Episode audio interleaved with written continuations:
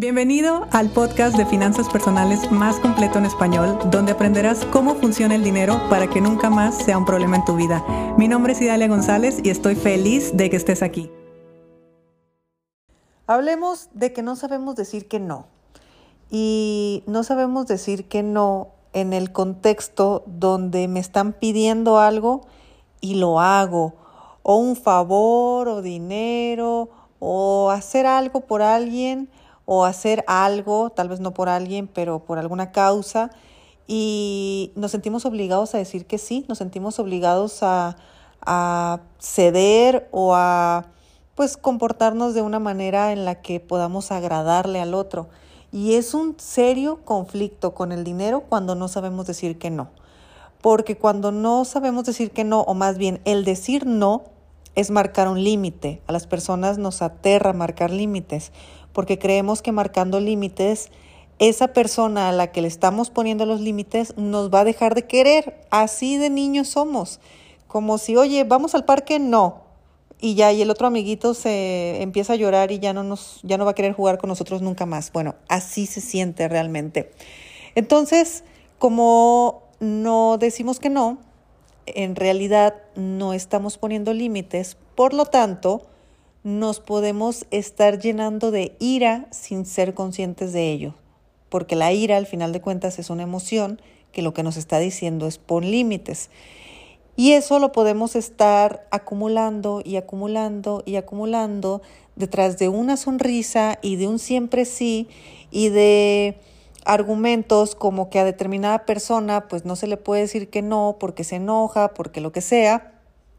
Y está bien, es incómodo de repente estar en esas situaciones y, con esas eh, relaciones que en muchos casos pues son cercanas e importantes, por ejemplo las relaciones laborales, pero pues el que se termina aguantando todo es uno. Y ahí es lo, lo donde empieza lo complicado. Ahora, ¿dónde aprendimos a tener que decir siempre que sí? Bueno, porque teníamos que agradar. ¿A quiénes son las primeras cosas que necesitamos agradar? A nuestros padres.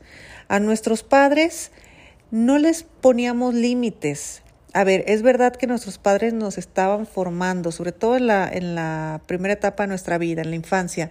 Ellos nos estaban formando, pero también al tener una educación tan estricta de yo ordeno porque soy tu padre o porque soy tu madre y tú obedeces porque sí, nos empiezan a quitar ciertas herramientas y ciertos anticuerpos, lo voy a llamar, para el futuro. ¿Por qué? Porque en esa etapa uno es cuando puede aprender a comunicarse asertivamente, uno puede empezar a expresar lo que sí quiere o lo que no quiere. Te vas a poner este vestido porque yo digo, oye mamá, no me lo quiero poner. ¿Y qué hacemos los papás? Se lo ponemos de todas maneras. O sea, no respetamos los límites que los niños, los mismos niños nos están poniendo. Y aquí te hablo como padres, pero también nos pasa como educadores, como maestros, como cualquier persona que esté en contacto con un niño. Saluda a tus tías, no quiero. Salúdalas, te dije. Y ahí va el niño. Entonces, siempre estamos descalificando el no desde mm, etapas muy tempranas en, en nuestra edad. Por lo tanto, aprendimos en casa a tener que decir que sí, a tener que ceder, a tener que hacer eso que no queremos hacer. Entonces, cuando estamos más grandes, ya nos conocemos otra forma de actuar. Ya hemos entendido que para poder pertenecer, para que me quieran, para que me acepten, yo tengo que ser una persona que sonríe y que acepta. Por lo tanto, no pusimos límites, no hay límites. A la gente nosotros necesitamos mostrarle hasta dónde puede dirigirse eh, hacia nosotros. O sea, uno pone la rayita realmente, uno le está indicando a, a los demás cómo sí tratarte y cómo no tratarte. ¿Por qué? Porque, porque uno lo va midiendo, ponte a pensar y uno normalmente está poniendo un límite con las personas o en, en teoría deberíamos de estarlas poniendo. Entonces no hay límites en los trabajos y empiezo a trabajar más horas, no pongo límites con mi ingreso, por ejemplo, entonces me dijeron que me iban a subir el sueldo, pero nunca puse ese límite con mi jefe de que yo hasta tal fecha trabajo porque tú me prometiste eso y si no se cumple, pues voy a tener que tomar otra decisión y quizá es irme no, no la cumplimos, no ponemos esos límites. Ah, no me vas a aumentar el sueldo, ok, yo entiendo. Entonces, todo eso nos empieza a pasar por no saber decir que no. Nuestro dinero y nuestras finanzas personales se ven muy afectadas. Préstale a tu hermano, préstale a tu hermana. Mamá, no le quiero prestar, préstale a tu hermano. Entonces, pasan 30 años y el hermano te pide dinero prestado. Tú aprendiste que al hermano hay que prestarle. Ojo, lo estoy diciendo desde yo que soy hija única. ¿eh? Yo creo que por eso para mí es tan fácil poner límites eh, o este tipo de límites. Porque pues, al final de cuentas no me vi obligada a, a convivir con alguien a fuerzas, como son los hermanos, yo que soy hija única.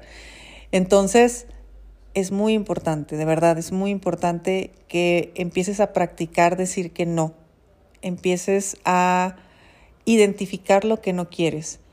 ¿Vamos por una nieve? No. ¿Y si nos tomamos un café mañana? No puedo. O no quiero, que, que es completamente válido. Porque si se dan cuenta, cuando decimos que sí, todo es perfecto. Pero cuando decimos que no, tenemos la necesidad de justificar el por qué no. O la otra persona empieza a hacer toda una serie de estrategias para cambiarte al sí. Tóxicos, por cierto. Entonces, pues es no, ya respétalo. Y, y pues si me quieres convencer, está bien, mm, podemos negociarlo, que, que la negociación también se aprende en la infancia. Podemos negociarlo. ¿No lo pudimos negociar? Ok, mi respuesta sigue siendo no. Y, y está bien, está bien, normalicemos que esté bien decir que no. Entonces, eh, échale ganas para decir que no.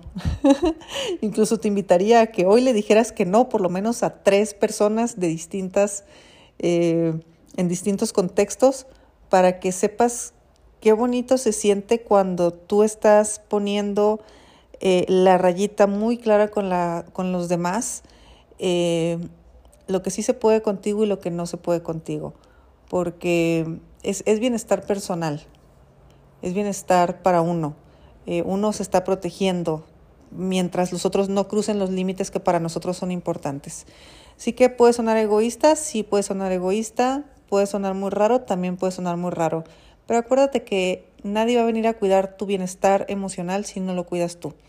Entonces, todo aquello que a lo que realmente no estás dispuesto, pero estás haciendo por la por el motivo que sea, eh, planteate cómo sería decirles que no y vas a ver que te vas a sentir muy bien.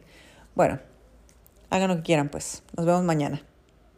Si te gustó el episodio de hoy, compártelo con quien crees que necesite escucharlo. Sígueme en mis redes sociales arroba Idalia González MX en Facebook e Instagram. Suscríbete y nos escuchamos mañana.